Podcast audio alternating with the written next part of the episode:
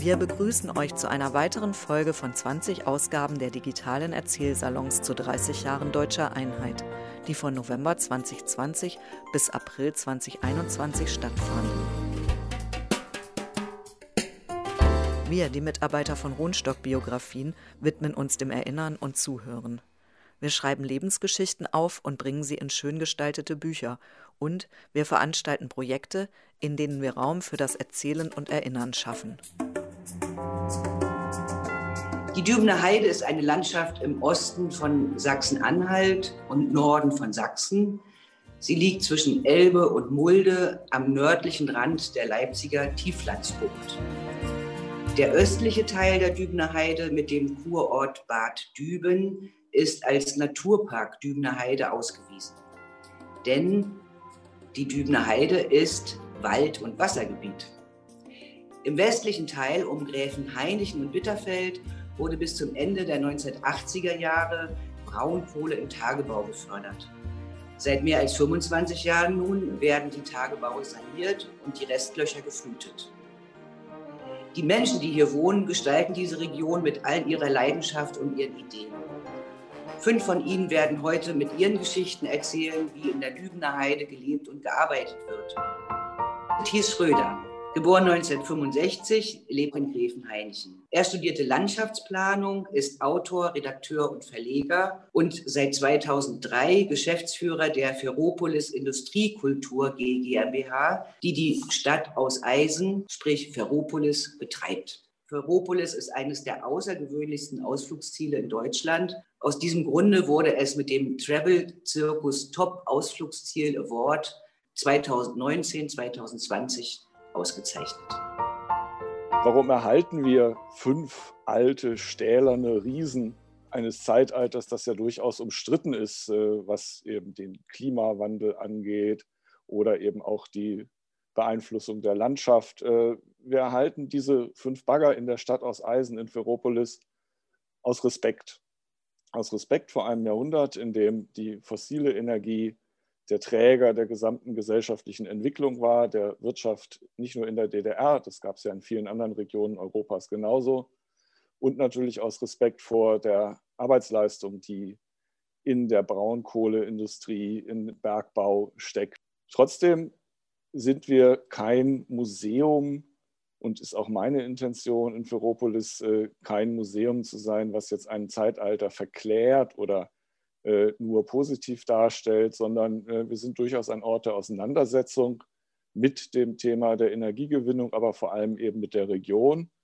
Ferropolis liegt, damit Sie sich etwas besser vorstellen können, am westlichen Rand der Dübener Heide, dieses eines der größten deutschen Waldgebiete äh, dort, wo die Dübener Heide auf das Dessau-Wörlitzer Gartenreich trifft. Das Dessau-Wörlitzer Gartenreich, eine äh, Landschaft der Aufklärung, äh, ein UNESCO-Welterbe in der Nähe der Bauhausstadt Dessau und der Lutherstadt Wittenberg. Wir sind also in Ferropolis und in der Dübener Heide umringt von Welterbestätten. Dieses Dessau-Wörlitzer Gartenreich war auch eine der Inspirationen für diesen Ort Ferropolis. Das mag auf den ersten Blick seltsam erscheinen, hat aber unmittelbar mit dieser Schnittstelle zwischen Gartenreich, Dübener Heide und Braunkohlelandschaft zu tun.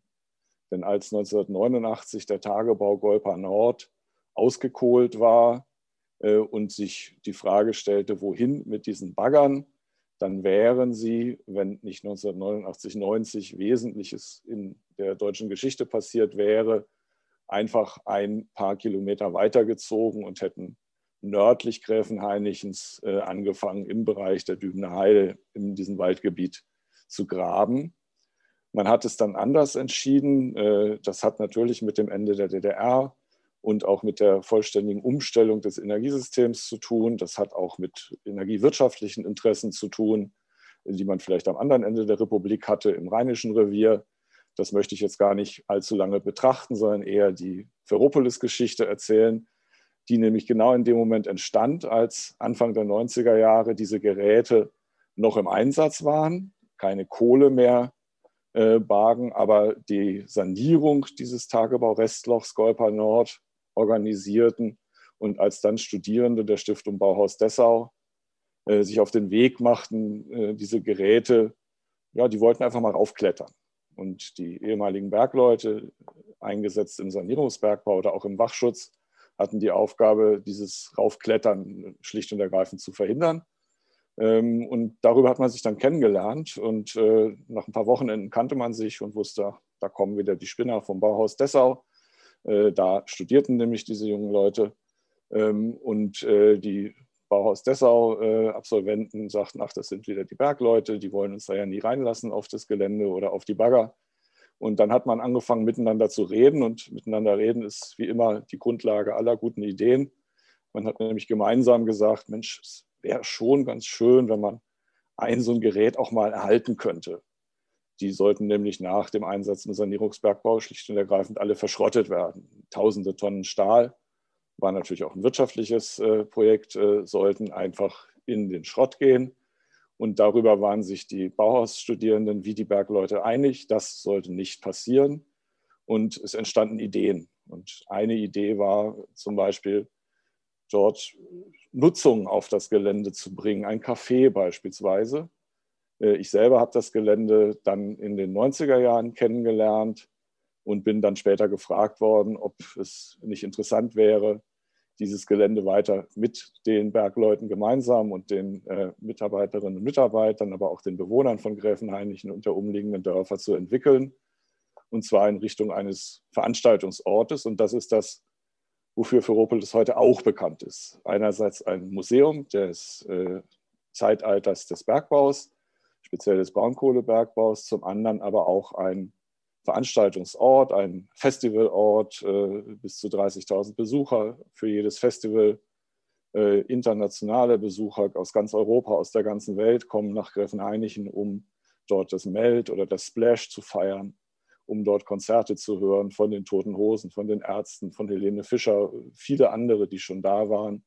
Oder auch um dort Sport zu betreiben. Wir haben einen großen Triathlon auf dem Gelände, eine Motorsportveranstaltung und vieles andere mehr und sind inzwischen ein wichtiger Faktor auch der regionalen Wirtschaft. Das war das, was zum Anfang kritisch gesehen wurde. Als ich dort das erste Mal äh, nicht das Gelände gesehen habe, das war einige Zeit vorher, aber das erste Mal verantwortlich tätig wurde, war es noch sehr umstritten, ob man denn mit einer solchen kulturellen Nutzung äh, einen solchen Ort wieder wirklich beleben könne und ob das wirkliche Arbeit ist, die da gemacht wird, wenn da gefeiert wird. Äh, das haben sich viele gefragt, Frau Mirtsch, von Ihren Kolleginnen und Kollegen. Ähm, inzwischen wissen wir alle voneinander, auch die Bergleute, ja, Bergbau war harte Arbeit, aber auch ein Festival veranstalten ist nicht so ganz ohne. Auch heute arbeiten wieder in einer Festivalsaison bis zu 900 Leute, ähnlich viele wie damals im Tagebau und in den Tagesanlagen äh, für ein solches Festival. Natürlich nicht sämtliche Tage des Jahres. Bei uns ist es etwas konzentrierter auf einige Wochenenden. Aber in der Spitze sind wieder so viele Menschen dort beschäftigt wie im Tagebau auch, machen aber ganz andere Dinge. Obwohl so unterschiedlich ist das vielleicht gar nicht. Logistik, das äh, Organisieren von Abläufen, die Sicherheit, das sind alles ganz ähnliche Fragestellungen. Darüber haben wir uns auch kennengelernt, sind ins Gespräch gekommen und haben inzwischen mit den diejenigen, die im Tagebau Golper Nord tätig waren, die in Gräfenhainichen noch wohnen heute oder deren Kinder und Enkel dort wohnen, viele Anknüpfungspunkte gefunden. Auch dadurch, dass wir die ehemaligen Bergleute natürlich zu solchen Festivals einladen. Die feiern da jetzt nicht Tag und Nacht oder nur einige tun das. Aber so Sonntagnachmittag kommen doch gerne viele vorbei, wenn so ein Festival so seinen Höhepunkt gerade hinter sich hat und gucken einfach mal, was machen wir denn da? Und das hat dazu geführt, dass man sich kennengelernt hat, dass man gegenseitig ähm, ja auch diese Faszination sowohl für den Bergbau als auch für die Festivals austauschen kann und einen gemeinsamen Weg gefunden hat, äh, um aus Ferropolis einen Ort in der Dübener Heide, am Rande der Dübener Heide zu machen, der heute für die gesamte Region steht und der heute, und das ist das, was mich persönlich so fasziniert, genau diese Schnittstelle ist, nämlich zwischen Natur und Kultur wenn Sie an einem äh, Morgen wie heute, ganz leichter Schneefall heute Morgen, über das Gelände, im Moment leere Gelände geht, äh, selbstverständlich sind wir im Moment leider nicht geöffnet, ähm, dann haben Sie wirklich einen fast reinen Natureindruck, äh, wie er für die Dübener Heide an vielen Stellen sehr typisch ist. Äh, Sie haben dort Fischadler, Sie haben dort viele andere äh, Vögel äh, und auch andere Tiere. Auch der Wolf heult ab und zu mal in der Nähe. Es ist also tatsächlich zum Teil ein sehr ruhiger Ort, ein sehr natürlicher Ort, aber es ist ein menschengemachter Ort. Es ist ein Ort, den die Menschen geschaffen haben, um Energie zu gewinnen, um Rohstoffe zu bergen. Und diese Geschichte ist es, die mich persönlich am meisten fasziniert, dieser Kontrast zwischen Tagen und Nächten äh, voller lauter Musik. Das ist nicht ganz leise, das war der Tagebau aber auch nicht. Da sind sich Festival und Tagebau auch wieder ähnlich. Äh, wir messen auch äh, den Lärm regelmäßig bei den Festivals, auch in den Wohnzimmern der Anwohner zum Teil, um einfach dort auch nicht über die entsprechenden Richtwerte hinauszugehen. Aber zum Glück sind die Bewohnerinnen und Bewohner rundherum Lautstärke gewohnt. Die Tagebaubagger waren auch nicht ganz leise. Und wir haben dort ein insgesamt gutes Miteinander inzwischen. Und das, glaube ich, liegt daran, dass dieser Ort auch eine, für sich eine große Faszination ausübt, dass eben wirklich nicht nur zu den Festivals, nicht nur zu den großen Konzerten viele tausende Besucher in jedem Jahr diesen Ort aufsuchen, weil sie neugierig sind auf diese Geschichte, äh, die dort in den Geräten aufbewahrt ist und äh, vielleicht auch manchmal staunen, warum bewahrt man denn sowas auf? Das ist ja auch erheblicher Aufwand die müssen unterhalten werden. Das sind Zehntausende und mehr Euros jedes Jahr. Aber äh, es ist tatsächlich diese Faszination für den, die Begegnung von Natur und Technik, die diesen Ort wirklich ausmacht. Und das spüren sie auch auf dem Gelände. Vielleicht würden sie es nicht so nennen, aber sie merken sofort, äh, das ist ein Gelände voller Spannungen, voller Kontraste. Und das ist das, äh, was mich dort sozusagen immer wieder fasziniert, gerade auch wenn Gäste äh, von überall her zu den Festivals kommen. Eine Geschichte ist mir immer in Erinnerung, äh, weil das auch ganz viel mit unserem Selbstbewusstsein, mit unserem Selbstverständnis zu tun hat, zusammen mit einer Journalistin äh, von der britischen Zeitung The Guardian im Rahmen eines der Festivals an einem Sonntagnachmittag.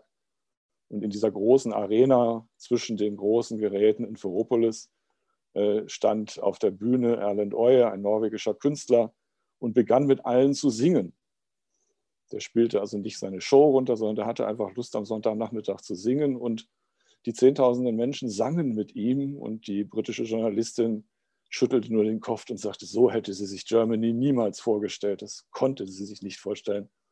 Und das sind so diese atmosphärisch starken Momente, für die eben äh, in Deutschland, in der Dübener Heide, in Sachsen-Anhalt steht und weshalb diese Aufgabe wahnsinnig viel Spaß macht, äh, dort Ferropolis weiterzuentwickeln mit den Menschen vor Ort, äh, aber auch mit den vielen internationalen und nationalen Gästen. Das ist ein Ort in der Region, der stark aus der Region heraus lebt, aber auch viele Einflüsse von außen in die Region hineinträgt. Das ist die Spannung, die Ferropolis ausmacht. Monika Miertsch geboren 1951 aus Gräfenhainichen. Sie arbeitete seit 1970 im Tagebau Golpa Nord, absolvierte dann in einer Frauensonderklasse die Ausbildung zur Baggerfahrerin und durfte daraufhin Tagebaubagger fahren. Sie fuhr unter anderem den Bagger 197, der heute in der Eisenstadt Ferropolis zu bestaunen ist. Ich bin 1951 in Jüdenberg geboren und bin hier in den Kindergarten gegangen, der äh, neu gebaut wurde. Und äh, in die Schule gegangen bin ich auch in Jüdenberg vier Jahre und dann noch den Rest in Gräfenhainichen, weil Dübener Heide, äh, Jösig und Ochsenkopf waren für äh, Schulausflüge mit bedacht. Dann war ich in, in, habe ich in der Gärtnerei gearbeitet, drei Jahre, bin dann äh, weil ich mehr technischer wollte, bin ich dann in die Grube nach Golbanot. 1970 habe ich da angefangen. Man musste 14 Tage im Tagebau in der Tagebrigade äh, mitgehen, dass man den Tagebau unten so äh, kennenlernte, wie äh, alles ein bisschen abläuft. Dann bin ich äh, nach den 14 Tagen auf dem 197. Das ist ein äh, Bagger, der sich also praktisch durchs ganze, äh, durch die ganze Baggerfahrerei getragen hat. Dann äh, nach ein, zwei Jahren oder zwei, drei Jahren äh, kam in, in Gerücht auf Bagger eine Frauenklasse, eine Ex-Sonderfrauen-Sonderklasse. In der DDR war das so, man konnte da so über schon noch nachlernen. Dann hab ich, haben wir ein Jahr die Frauen-Sonderklasse gemacht, 74 bis 75. Ich war Klappenschläger, also Verladewärter und das hat mich fasziniert, die, die Baggerfahrerei. Wollte ich das gerne machen. Man musste aber erst den Beruf lernen. Das nannte sich Fach, äh, Facharbeiter für Anlagen und Geräte. Und dann konnte ich Baggerfahrer werden. Musste, man musste aber für jeden einzelnen Bagger eine extra Prüfung ablegen. Ich habe in der Kohle vier Bagger gefahren, also alle vier Bagger, die unten standen. Das waren zwei Schaufelräder und eine Eimerkette. Die Schaufelräder lassen sich etwas einfacher fahren oder bedienen. Die Eimerketten sind äh, etwas gewöhnungsbedürftig, also sie brauchen ein bisschen mehr Anstrengung, sage ich mal. Wie gesagt, der erste Bagger war der Bagger 197 den ich gemacht habe, der wird dieses Jahr, oder ist es schon, aber ich nehme an, der wird es erst, wird er dieses Jahr 80 Jahre. Der ist 1941 in Leipzig, Wolf Bucker hat den gebaut und da, das wird ein Fest voraussetzen, würde ich sagen. Und dann war ich noch in Gröbern, auch mit einem anderen Bagger, den Tagebau, muss ich sagen, es ist schade, also schön, dass der Dümner Heide stehen bleibt. Aber schade, dass die schöne Kohle, es war äh, wunderschöne Kohle, Gröbern hatte gegen Golbanot, also Qualitätskohle, muss ich dazu sagen. Das erste Flöz war schon ganz super und das zweite Kohlenflöz war so hart, fast so hart wie Steinkohle. Da ist die Eimerkette drüber weggesprungen. Das äh, war sagenhaft. Ja, und da in Gröbern habe ich dann auch noch zwei Bandwagen gefahren. Das sind Anschlussgeräte an, an die Bandanlage und Bagger, um nicht so oft das Band rücken zu müssen, dass die Distanz von Bagger zum Bandanlage überbrückt wird. Das waren 80 Meter, so eine Überbrückung. Dann habe ich noch in der Sanierung gearbeitet in Gölbern Nord, weil Gölbern zugemacht werden sollte. Und in der Sanierung war ich mit 197. Und äh, da ja die Wende war, kam der 1521 in Gölbern Nord noch zum Einsatz. Der steht auch in Ferropolis. Und da jetzt ja also es nicht mehr nötig war, dass ich in der Partei bin, durfte ich den noch fahren und habe die, den noch gelernt in Bitterfeld auf ein gleichartiges Gerät.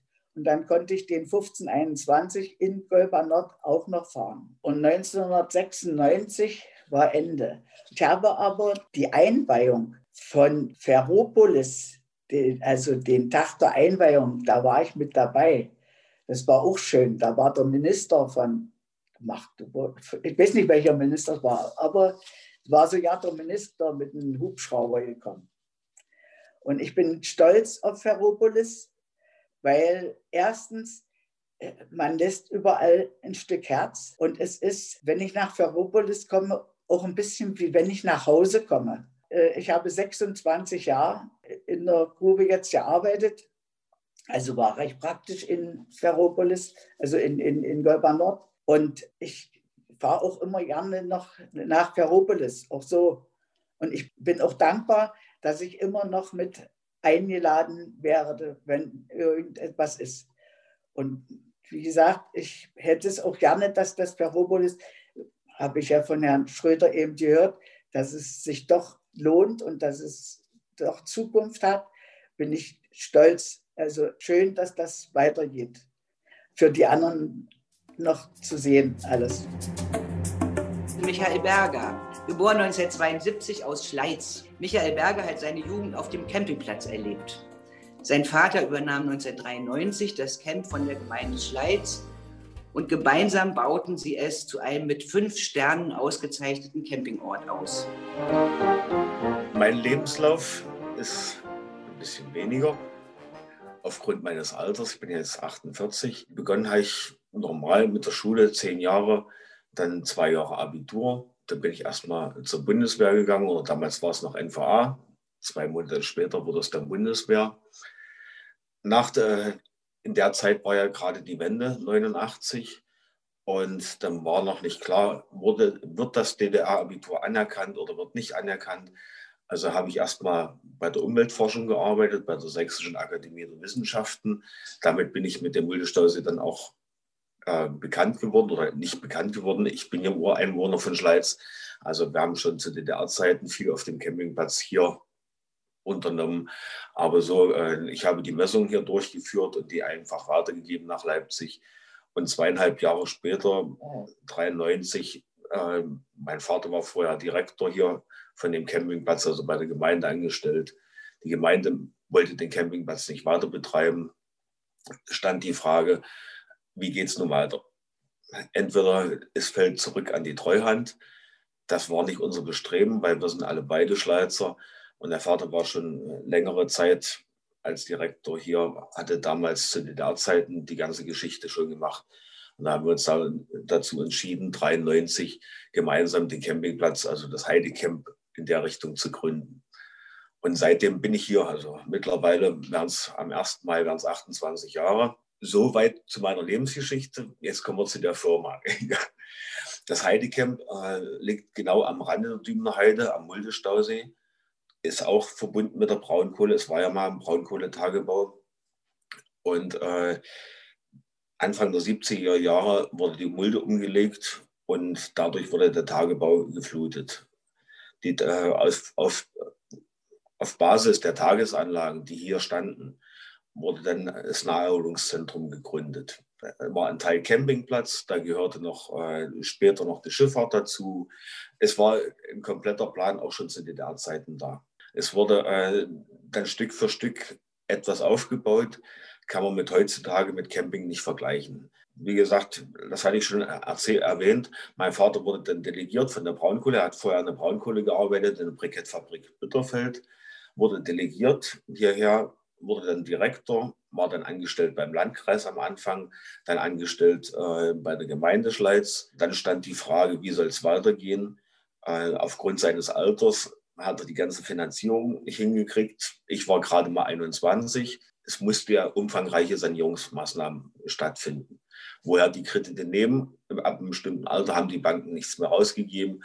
Anfang, also Anfang 90 ging schon äh, die Behördengeschichten los. Es mussten Genehmigungen eingeholt werden, es musste vermessen werden und es mussten die Finanzierung geklärt werden, die ganzen teuren Sachen.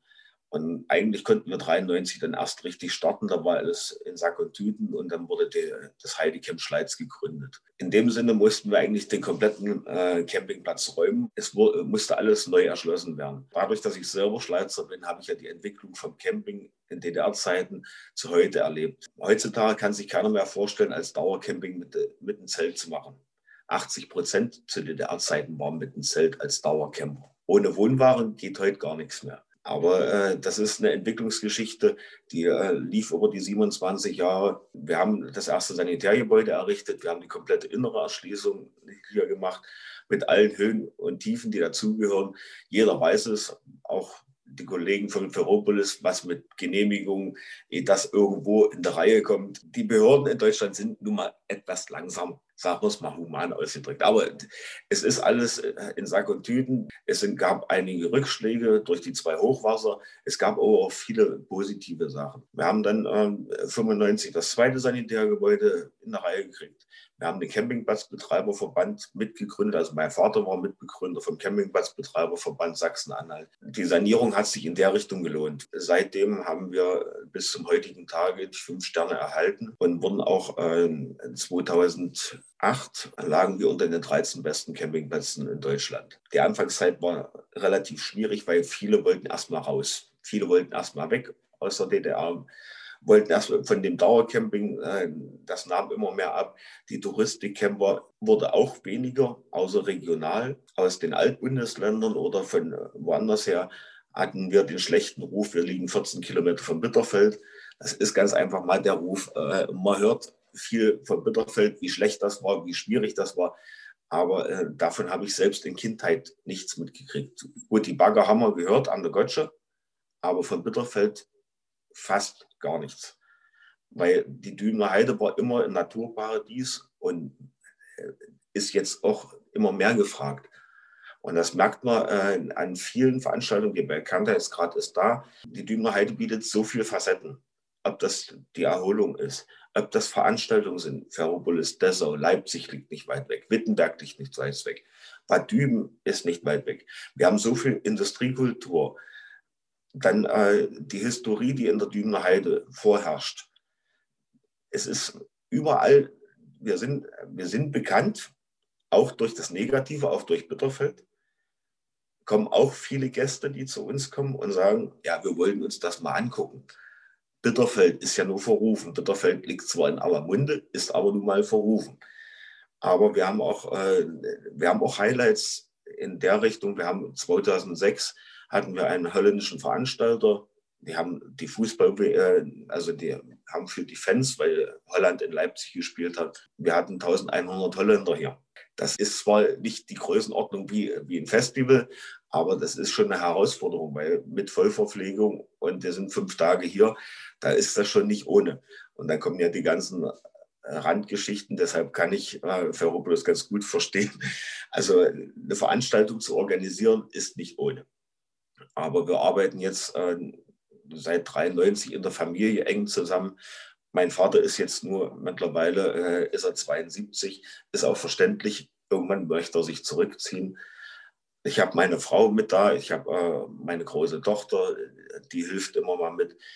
Der Kleine ist noch mit da. Also es ist so, so facettenreich, was, äh, was man beim Camping auch erlebt. Kann man so nicht beschreiben, habe ich so nicht erlebt, weil das ist kein normaler Job. Jeder Selbstständige würde sagen, es ist kein normaler Job, es ist von allem etwas. Das sind alles bloß kleine Geschichten, immer bloß stückchenweise. Äh, wir haben Leute erlebt, äh, es kam äh, ein Mann aus, aus Dublin, der kam mit dem Rollstuhl, der macht Europatour. Der fährt reinweg mit dem Zelt und Rollstuhl, will der bis China fahren. Amerika hat er schon durch. Wir haben Aussteiger aus Leipzig, die äh, erfolgreiche Immobilienmakler waren. Die laufen jetzt mit einem Esel durch Deutschland. Er hat alles verkauft und läuft nur mit einem Esel. Also es ist jeden Tag was anderes. Es ist nicht einfach muss ich zugeben, weil äh, es ist äh, ein bisschen Familienleben leidet auch drunter, weil man ist ständig erreichbar. Ich wohne hier auf dem Platz. Man will aber für seine Gäste da sein.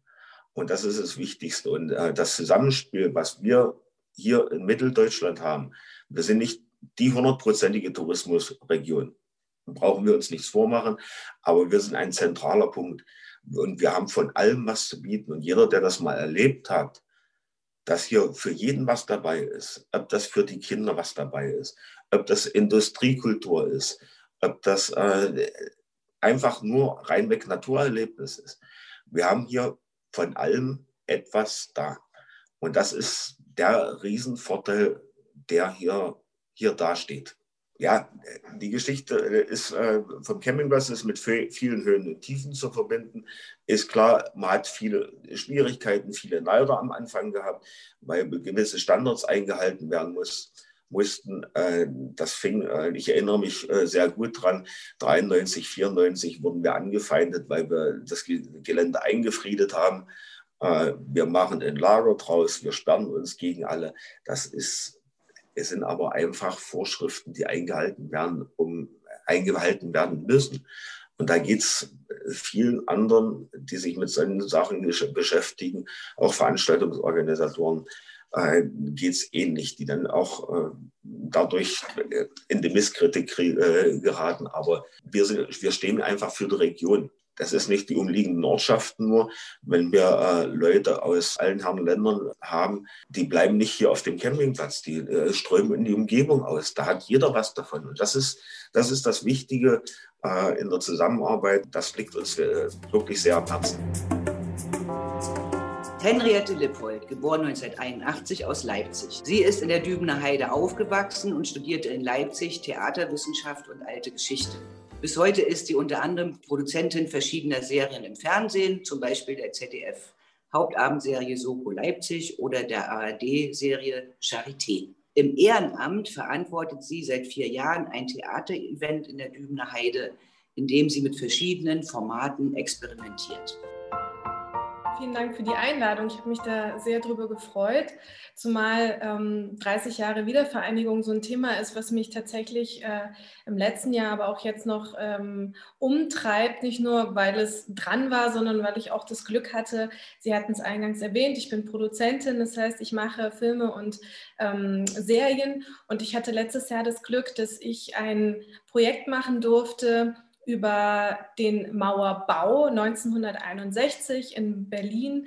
Und ähm, das haben wir sozusagen in der dritten Staffel der äh, Serie Charité verarbeitet. Und es war für mich sehr spannend, sich nochmal mit den Anfängen der Mauer zu beschäftigen, weil ich als ähm, Kind, äh, ich bin 81 geboren und ich habe wirklich die DDR nur als kleines Kind erlebt. Ähm, für mich war immer die Bewertung von der Mauer und von der DDR relativ klar vom Elternhaus geprägt und ähm, das war nichts Gutes. Das hatte was mit Eingesperrtsein zu tun und mit großen Menschenrechtsfragen. Und ähm, für mich war die Beschäftigung mit dem Jahr 61 sehr, sehr spannend und aufschlussreich, weil ich kapiert habe, dass es tatsächlich auch viele Menschen gab zu der Zeit damals, die die Mauer begrüßt haben. Und dass man eben wirklich die Dinge immer aus der Zeit heraus betrachten und bewerten muss und nicht aus unserem heutigen Wissen. Das ist ja bei Geschichte immer so eine Sache. Und ich war, wie gesagt, sehr froh, dass ich letztes Jahr die Möglichkeit hatte, mit diesem Projekt einzutauchen ins Jahr 61. Und wenige Monate später habe ich dann einen Film gemacht über die äh, Leipziger Umweltbewegung 88, 89, die dann ähm, immer politischer wurde und letzten Endes in die Montagsdemos mündete und damit auch den Fall der Mauer wiederum mit beeinflusst hat. Und damit hatte ich innerhalb von einem Jahr Mauerbau, Mauerfall, alles zusammen. Und das hat natürlich auch meine eigene Biografie und meine eigene Sicht auf die Dinge nochmal so ein bisschen hinterfragt. Und ich bin äh, dankbar über die Gnade der späten Geburt, dass ich beides ein bisschen miterlebt habe. Ich fühle mich sehr ostdeutsch sozialisiert und dennoch bin ich gesamtdeutsch aufgewachsen, habe sozusagen das Beste aus allen Welten mitbekommen, weil ich auch froh bin über die wenigen Eindrücke als Kind, die ich noch haben durfte, aber eben nicht die Repressalien spüren musste. Ähm, wie gesagt, ich bin 81 geboren. Eigentlich sollte ich im Januar 82 auf die Welt kommen, aber am vierten Adventssonntag hat meine Mutter dann gemerkt, oh je, das Kind will raus. Ich fahre dann mal nach Wittenberg von Bad Düben. Meine Eltern wohnten da zu dem Zeitpunkt schon in Bad Düben.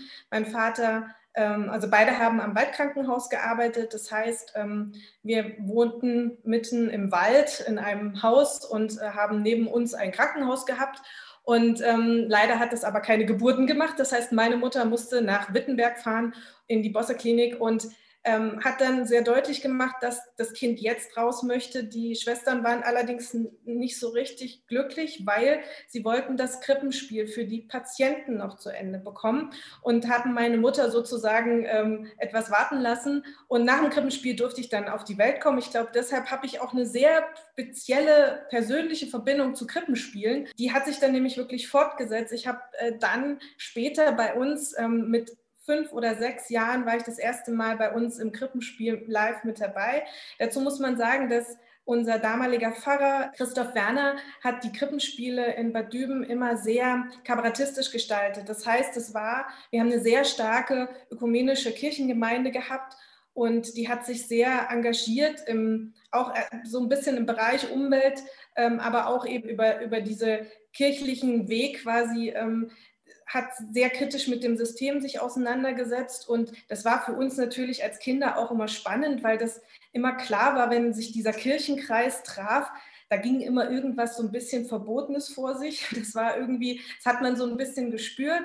Und die Krippenspiele waren eben so ein Ausdruck von ähm, im geschützten kirchlichen Bereich äh, das System dennoch offen anzu, prangern, so es denn ging. Und es war für mich als Kind war es natürlich einfach nur toll, mit den Erwachsenen da mitzuspielen. Also spielen, ich war halt ein Schaf oder ein Volk oder wie auch immer, aber ich war mit auf der Bühne und das hat so ein bisschen meine Leidenschaft auch für Bühne geweckt.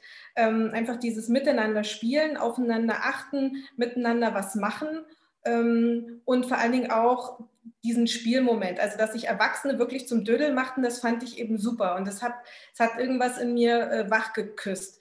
Und dem Krippenspiel bin ich treu geblieben. Ähm, ich schreibe jetzt selber das Krippenspiel für Bad Düben seit, ich glaube, jetzt 16 oder 17 Jahren. Und ich bin total froh, dass auch immer noch so eine, eine, Stammtruppe dabei ist und dass das irgendwie sich erhalten hat. Das ist eine der Traditionen, für die ich äh, diese Region halt so liebe, weil bestimmte Sachen einfach bleiben.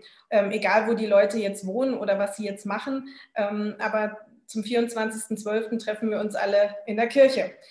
Letztes Jahr leider nicht, aber das ist eine andere Geschichte. Ähm, meine Schulzeit habe ich dann, wie gesagt, in Bad Düben verbracht. Äh, ich bin noch zu DDR-Zeiten eingeschult worden und ich war nicht bei den Pionieren. Und das hat zu einem relativ großen Eklat geführt, weil damals hat eigentlich jedes Kind zu den Pionieren äh, gehört. Und ich habe, ich weiß gar nicht warum, aber ich hatte irgendwie den Impuls, meine Schwester, ich habe eine dreieinhalb Jahre alte Schwester, die war noch oder die, die ist ganz normal zum Pionieren gegangen und ich habe irgendwie gesagt, ich habe da irgendwie, ich will da nicht hin. Und meine Eltern haben es aufgenommen und haben dann auch gesagt, okay, dann äh, du musst nicht. Und es war eigentlich so ein kindlicher Impuls.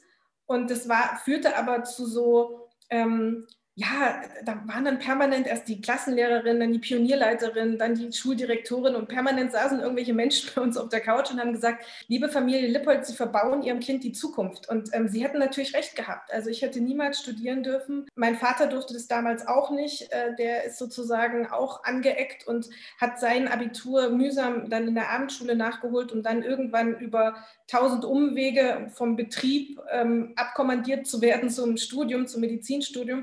Also er hat es auch geschafft und vielleicht war das so ein Punkt für mich, dass ich da nie wirklich Angst hatte, dass da, also als Kind überreißt man das ja sowieso nicht, aber es war halt schon spannend, weil es führte zu ein paar so absurden Situationen. Zum Beispiel bin ich als Gruppenrat, zum Gruppenratsvorsitzenden gewählt worden. Und ähm, nun durfte ich das aber nicht sein, weil ich ja nicht bei den Pionieren war. Und die Lehrerin hat es irgendwie nicht hingekriegt, den Kindern, die ja nun sehr klein waren, zu erklären, also ihr wollt sie zwar haben, dass sie die Klasse vertritt, aber sie darf nicht, weil sie nicht bei den Pionieren ist. Das war so eine, so eine Abstraktionsleistung, die für Kinder überhaupt nicht verständlich war. Und ähm, das habe ich noch relativ präsent, diese, diesen Moment, das nee, geht aber nicht. Und diese Machtlosigkeit auch der Lehrer, die irgendwie, die einfach nur sagen konnten, ist eben nicht. Und das fand ich, ja, und auch diese, diese Nummer mit bei Appellen, also musste ich dann eben immer sitzen und so. Also das waren so Kleinigkeiten, die ähm, für mich aber eher spannend waren, weil Gott sei Dank eben die Mauer früh genug fiel, um für mich keine wirklichen, es gab keine Auswirkungen für mich im, im ernsteren Sinne. Und ähm, ja, als die Mauer fiel, habe ich, ähm, das habe ich eben als sehr emotional erlebt, einfach weil Mauer kannte ich, wir, klar, wir waren auch mal in Berlin und dann im Trabi irgendwie haben meine Eltern gesagt, guck mal übrigens da hinten, da ganz hinten, das ist das Brandenburger Tor und wir so, ja, lass uns mal ranfahren. Und das ging natürlich alles nicht. Und ähm, so war für mich Mauer irgendwie so was völlig Abstraktes. Und als sie fiel, war irgendwie klar anhand der Reaktion der Erwachsenen, wie wichtig das war. Meine Eltern sind auch sehr, sehr früh schon zu den Montagsdemos nach Leipzig gefahren aus Bad Düben und am Anfang immer nur abwechselnd. Und es war auch für uns so ein bisschen merkwürdig, weil es wurde sich relativ emotional verabschiedet, weil man natürlich nicht wusste, ob man wiederkommt. Wir haben ja natürlich alles nicht überrissen, aber so im Nachhinein ist das schon äh, eine prägende Zeit gewesen, so für mich. Ähm, in den 90ern bin ich dann eben normal zur Schule gegangen, aus Albert-Schweitzer-Gymnasium, was damals dann ähm, frisch gegründet wurde. Und das hatte halt den ähm, Effekt, dass wir als Schüler mit den Lehrern sehr eng waren. Also es war halt eine Schule, die, die quasi so sich gerade gefunden hat und wo man gerade gucken musste, wie geht denn das jetzt und wie ist denn das, wenn man frisch eine Schule gründet. Und wir haben halt extrem tolle Partys gefeiert. Wir haben Faschings gemacht und ähm, ich habe mich immer sehr nach vorne gedrängt, muss ich jetzt auch äh, im Nachhinein äh, kritisch sagen.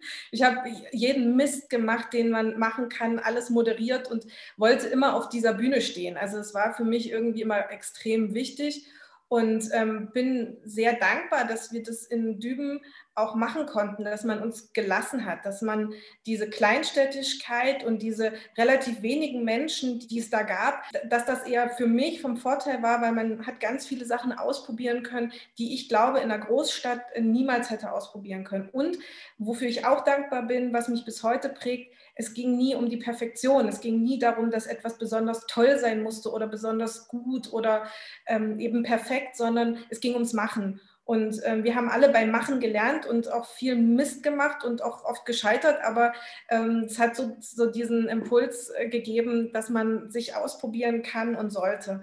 Und äh, das ist auch in mir drin geblieben. Und wie gesagt, immer dieser Moment ähm, auf die Bühne. Und deswegen dachte ich auch, okay, ich muss Schauspielerin werden. Nun ist Düben eine sehr dankbare Bühne gewesen und alle waren immer so ein bisschen freundlich und man hat irgendwie nicht geschnallt, dass man ziemlich talentfrei ist. Und als ich dann nach der Schule Natürlich dachte man erstmal so in pubertären Zeiten ist Düben natürlich auch relativ klein gewesen. Ja? Da gab es nur eben die diese Handvoll Menschen, wo man sagt, da ist wichtig, was die von einem halten. Und es gab natürlich die Großraumdisco damals noch, die auch sehr wichtig war für die, ähm, für die Prägung. Aber man wollte erstmal raus in die Welt. Und als man dann konnte, weil man Abi hatte, ähm, ist man dann original bis Leipzig gekommen. Und dann dachte ich, okay, wenn ich es schon nicht hinkriege, jetzt äh, die Welt zu erobern, dann will ich wenigstens auf die Bühne. Und habe mich dann vorbereitet für die Schauspielschulen dieses Landes und habe mit einem Theaterregisseur zusammen das gemacht und habe gemerkt, ich kann das gar nicht und ähm, ich, ich komme an Grenzen und Proben lösen bei mir eher Panik aus und dieses Rollen in Rollen schlüpfen, was ich damals so toll fand, hat eher was ähm, Beklemmendes oder was, ich war immer blockierter und habe gemerkt, das ist überhaupt gar nicht mein, mein Weg. Ich dachte das immer, aber es ist es nicht. Also man, man verändert sich ja auch mit der Zeit und habe dann eben entschieden, das nicht zu machen, mich nicht zu bewerben und bin dann bei der Theaterwissenschaft hängen geblieben und bei der alten Geschichte. Alte Geschichte auch deshalb, weil ähm, meine Eltern mir ähm, mit Vorliebe die alten Sagen der Griechen und Römer vorgelesen haben. Und ich dachte, das hat mich immer schon interessiert, dass zur alten Geschichte auch Latinum und Grecum dazugehört. Das habe ich dann beim Studium erfahren und ähm, das war auch ganz schön tough.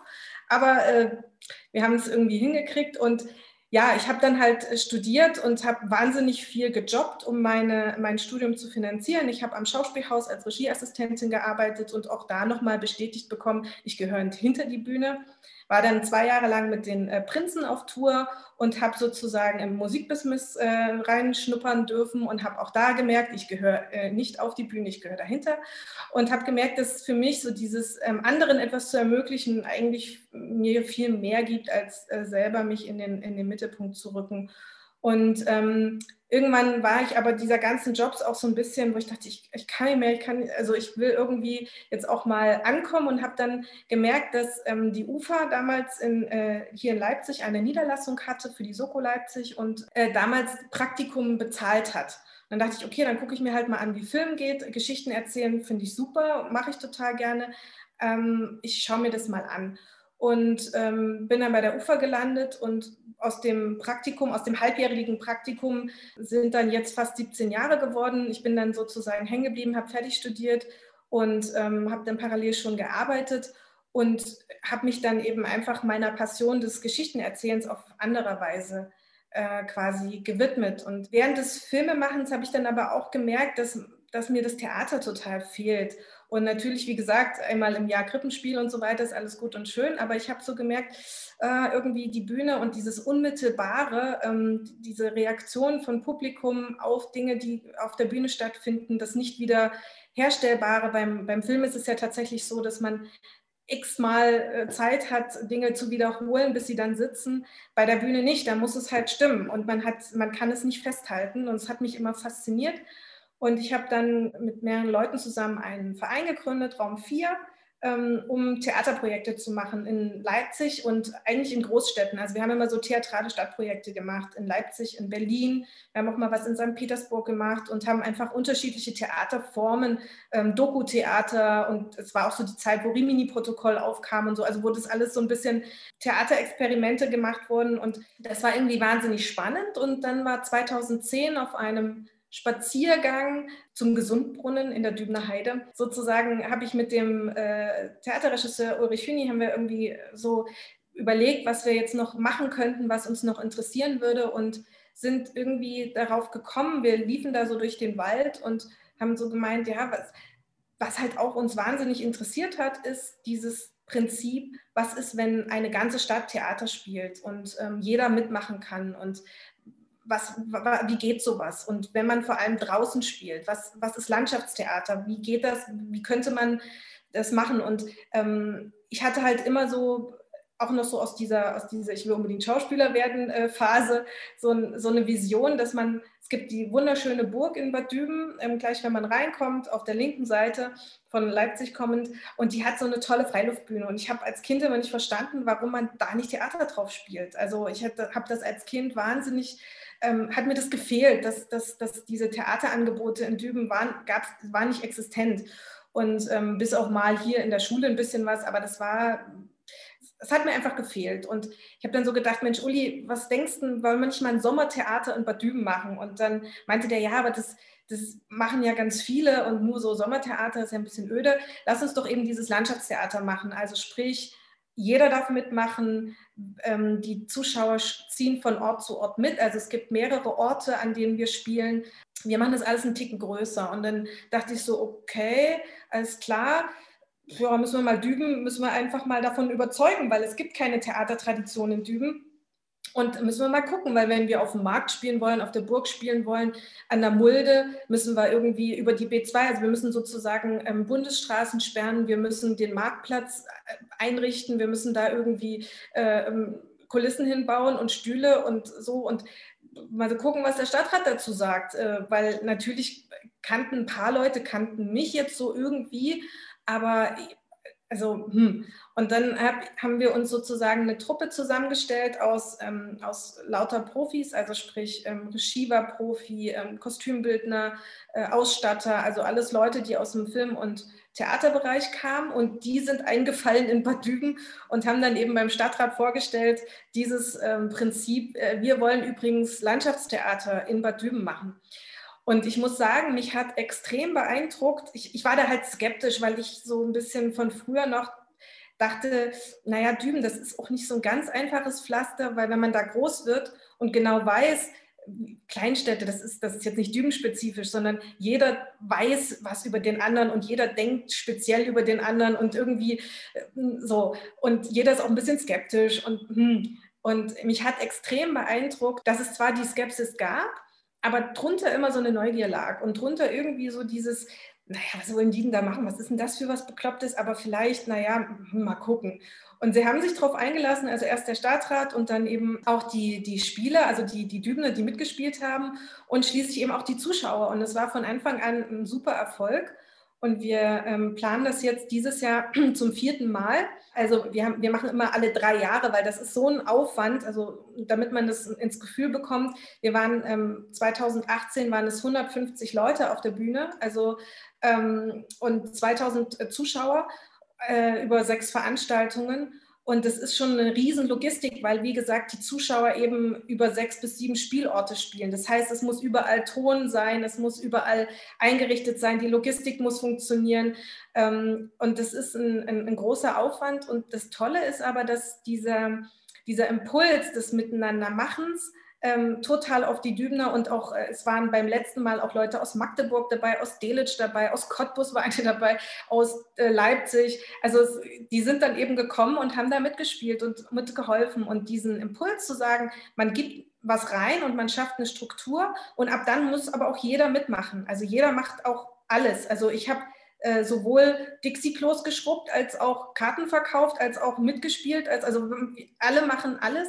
Und ähm, wir haben immer fünf Profischauspieler dabei und das bringt auch nochmal so, so ein gewisses Niveau rein und auch für, für alle so ein bisschen, wenn die sagen, oh, da kommt Melanie Marschke äh, aus der Soko Leipzig, die kenne ich, die sehe ich sonst immer freitags im Fernsehen und jetzt kommt die hier nach Düben und spielt.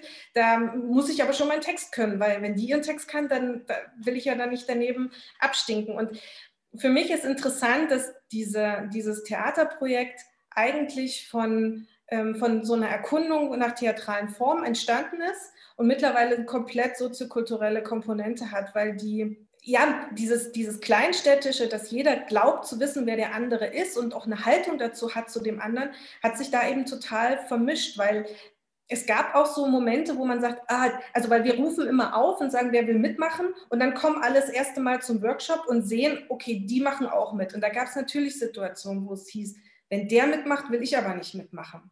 Und das hat sich aber bisher nie bestätigt. Also es haben, sind immer alle dabei geblieben und haben sozusagen auch gemerkt, okay, ich kann ihn vielleicht persönlich nicht leiden oder ich mag die Auffassung, die er hat oder die, Haltung, die er hat, nicht. Aber ich kann mich auf den verlassen, der ist immer pünktlich, der kann seinen Text und ich kann durch den glänzen, weil ähm, wir können gut miteinander spielen. Und da merkt man eben, dass Theater extrem viel mehr kann als nur eine schöne Zeit äh, für einen Zuschauer haben. Und das ist äh, eben nicht Selbstdarstellung, sondern es ist Teamarbeit. Und ich, was ich eben an dem Projekt mag, ist, dass ich meine einzelnen Puzzleteile, also ich war auch ähm, oder ich bin auch noch in der Chorende, also im Chor, in diesem Verein, die Vereine Vereinslandschaft in, in Düben ist wirklich toll. Es macht dann der Sportverein mit und alle machen mit. Und all diese kleinen Puzzleteile kann ich eben verbinden. Also die Leute, die ich vom Film kenne, können da mitmachen. Die Leute, die ich eben von früher kenne, können mitmachen. Es gibt ganz viele Leute, die mitbauen und mithelfen bei der Logistik. Ähm, und ich finde eben auch großartig, dass Gräben zugeschüttet werden, wie zum Beispiel Düben ist immer schon eine Stadt gewesen, wo, wie, wie, gesagt, ich kam eher aus der Fraktion Kirche und es gab aber auch ähm, zwar immer eine Garnisonsstadt, das heißt, es gab eben auch immer die NVA-Kaserne und es gab immer eine sehr starke Armee-Fraktion ähm, und Offiziersfraktion. Und das passte natürlich zu DDR-Zeiten nicht wirklich zueinander. Und jetzt, nach 30 Jahren, gibt es so eine, so eine Vermischung und auch eine, einen gegenseitigen Respekt und dass man sagt, okay, für das Projekt gehe ich mal aus, aus meiner Komfortzone raus. Und ich bin total froh, dass man das so, auch wenn das natürlich im Kleinen ist und ähm, im, ländlichen Bereich, glaube ich, dass man sehr, sehr viel damit erreichen kann und, und schaffen kann, jenseits der ganzen äh, Filmwelt.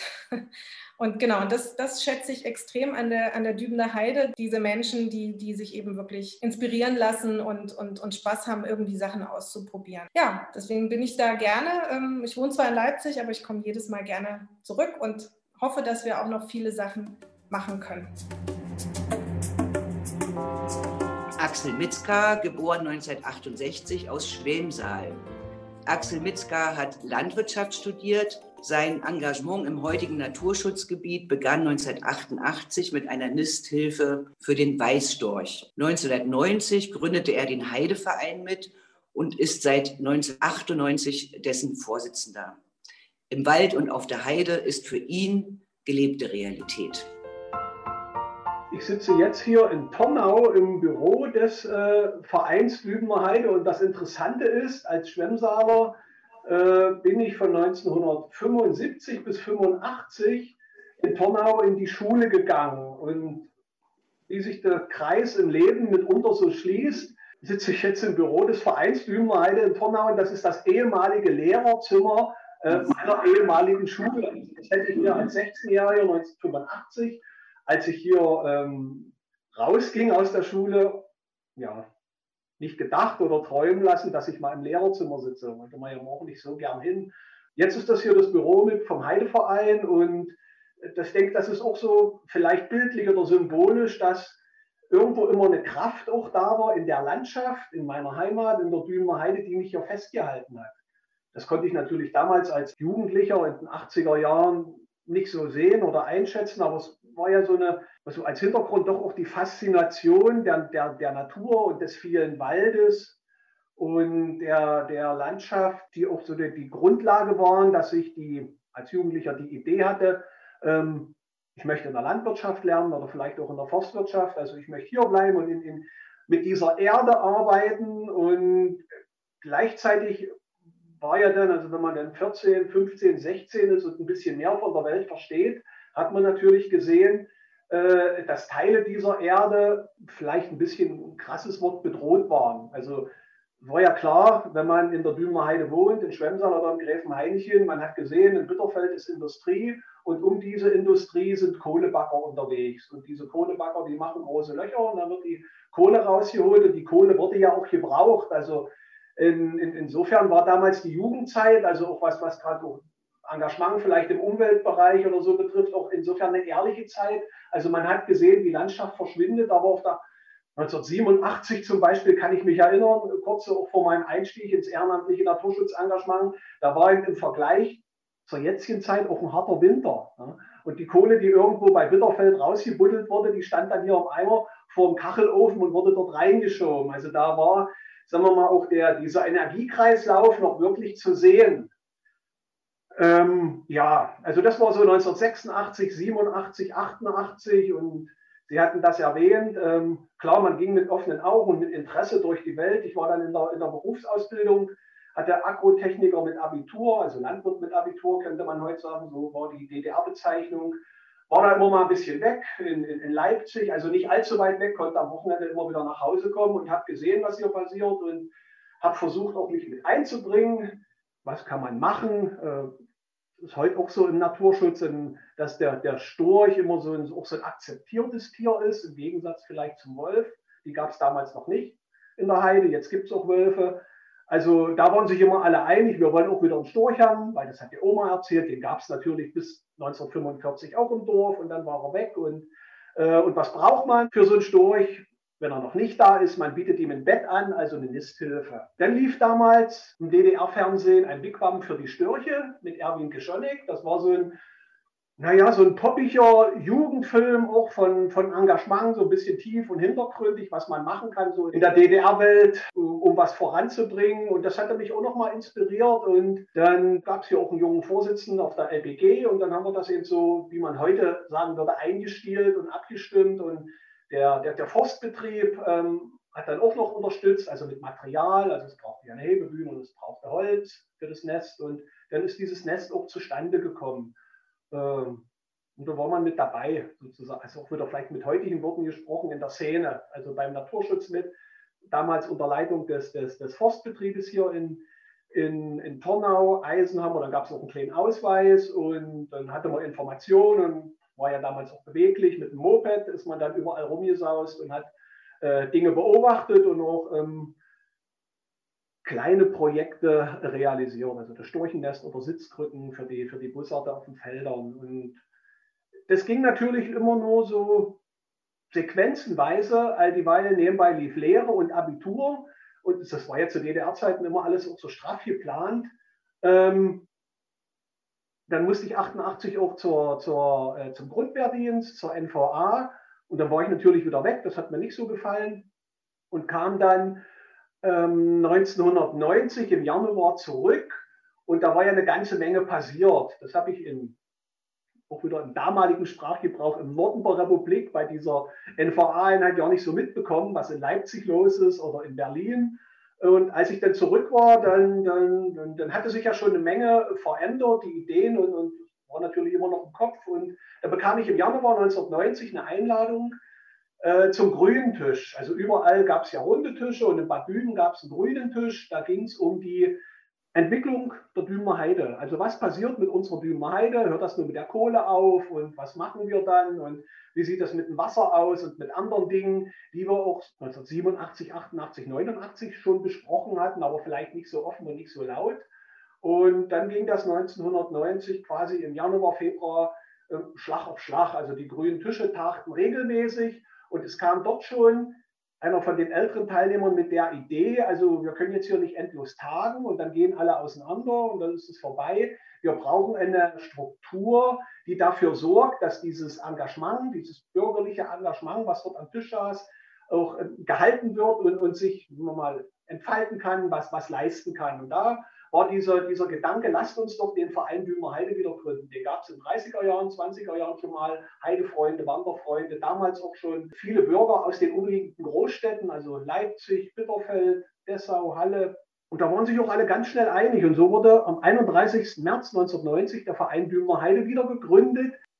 Und begleitet war diese Diskussion also da hatten wir ja auch ein bisschen Glück, die Energiepolitik änderte sich, mit der Kohle wurde es dann weniger und diese, diese Kulisse, also es würde ein Teil, der Westteil der Blümer Heide, vielleicht auch mein Heimatort Schwemmsaal verschwinden, die war dann nicht mehr da, aber es brauchte ja eine Idee, was soll denn werden? Und da kam auch gleich dieser Gedanke, wir wollen Naturpark werden. Also nicht nur gegen was sein, sondern auch eine Idee haben, was dann wird entwicklungsmäßig in der Region. Wir waren kann man heute vielleicht im Nachhinein sagen, damals eben nicht bedacht vom DDR-Nationalparkprogramm. Da wurden ja in so einem Husarenritt im September 1990, Sommer 1990 nochmal ähm, ein Großteil an, an schönen Landschaften in, in, der ehemaligen DDR geschützt, die heute Nationalparke, Naturparke, Biosphärenreservate sind. Die Dümer Heide war nicht dabei. Kann man sagen, das war ja unsere Chance, also der Bürger vor Ort zu sagen, nee, wir wollen auch Naturpark werden.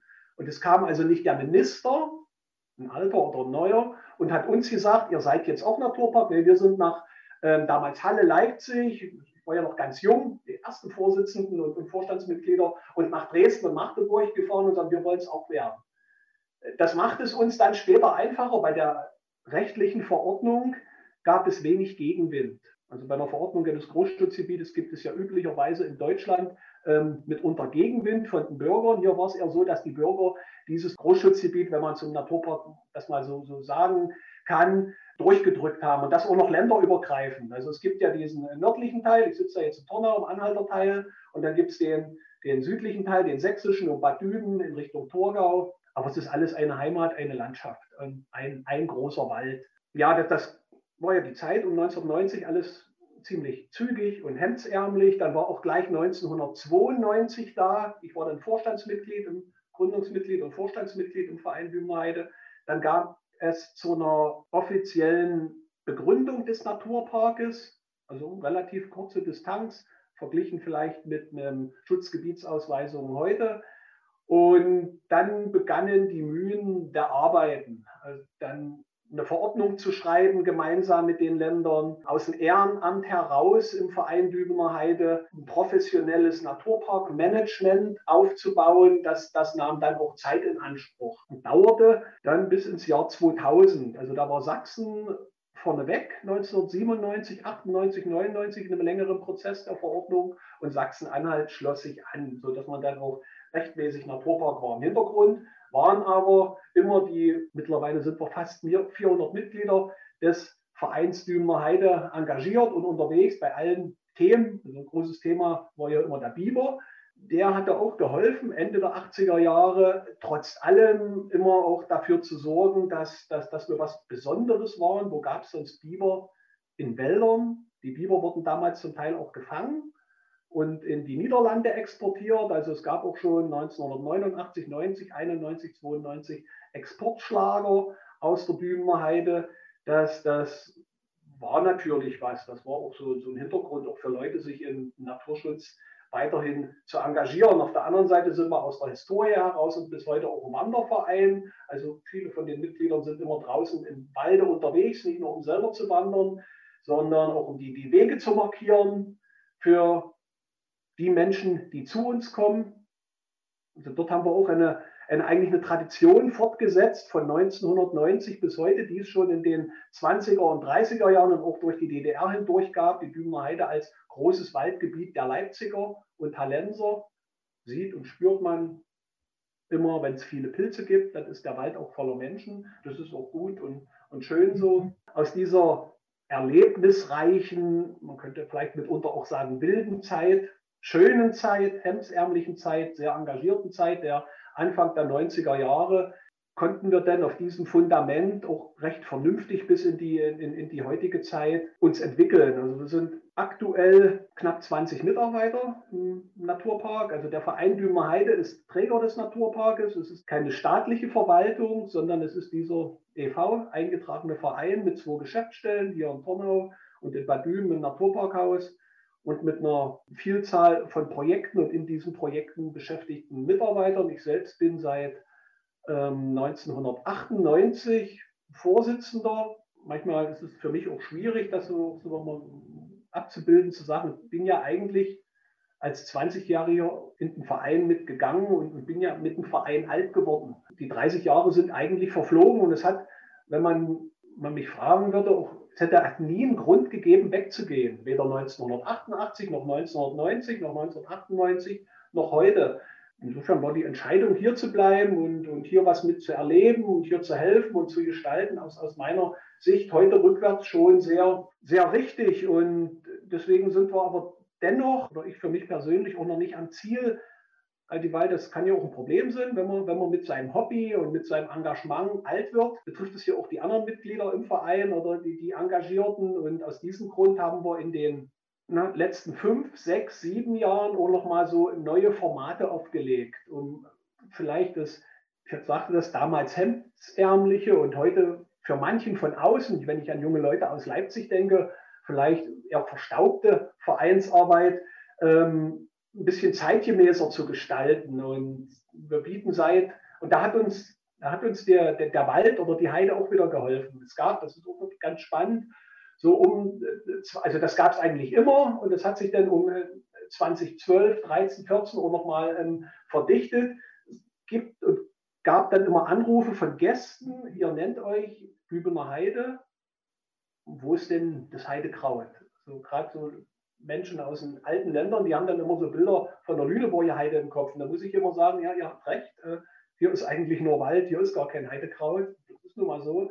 Es gibt aber ganz wenig Heidekraut und dieses ganz wenige Heidekraut, das wird auch noch Wald, wenn wir da nichts machen. Also da da ist es denn mal nötig, dass man da hingeht und die kleinen Birken und Kiefern rauszieht. Ne? Das ist manchmal auch schwierig in der Kommunikation, weil alle, wir wollen ja Bäume pflanzen und den Wald erhalten, aber im Heidekraut, wenn man keine Schafe hat, dann muss man die Bäume dort rausreißen, dass das Heidekraut erhalten bleibt. Und das war für uns so ein Schlüssel, zu sagen, Mensch, hier laden wir doch mal, also wir laden nicht zu einer Versammlung ein oder zu irgendeiner Diskussionsrunde, wir laden in den Wald ein zum Heidekraut entkusseln. Nicht kuscheln, sondern kusseln. Also die Kusseln, das sind so diese wilden Bäume, die da wachsen und die ziehen wir raus.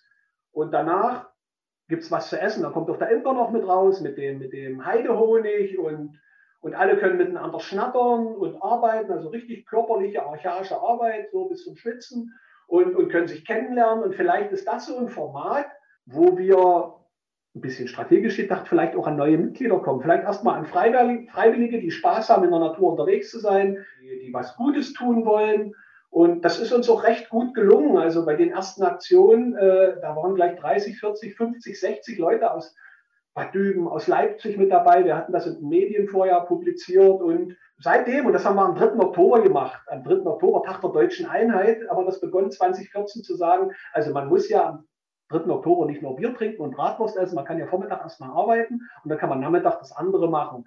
Und auf, auf diesem Weg, da sind wir immer wieder zu neuen Leuten gekommen, gerade auch mit Leuten aus den Großstädten, die ja manchmal vollkommen andere Bilder im Kopf haben. Also die wollen immer Wölfe sehen und, und Urwald und Wildnis und dann muss ich immer ein bisschen auf die Bremse treten und sagen, Mensch, eigentlich, wir wohnen ja auch noch hier, die Indianer. Ne? Also ihr könnt ja auch mit uns was zusammen machen und, und ihr könnt auch hier rausziehen und, und es müssen ja nicht immer nur Wölfe und Wildnis sein. Also das hat uns geholfen, das hat uns geholfen. Also dass äh, neue Leute zu uns kommen, kriegen dann einen Freiwilligenvertrag, also die können dann auch Biber und Kraniche, mittlerweile gibt es auch Wildkatzen betreuen. Und wenn sie wollen, wenn sie wollen, dann können sie auch Mitglied werden und Haushaltspläne diskutieren und können Entscheidungen treffen. Aber das ist jedem freigestellt. Also das ist so ein niederschwelliger Einstieg.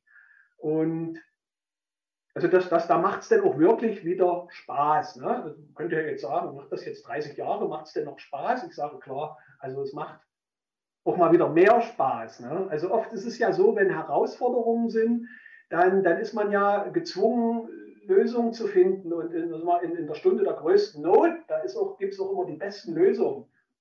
Aktuell wieder mit dem Wald. Ja, die, die Walddiskussion und der Klimawandel und dem Wald geht schlecht.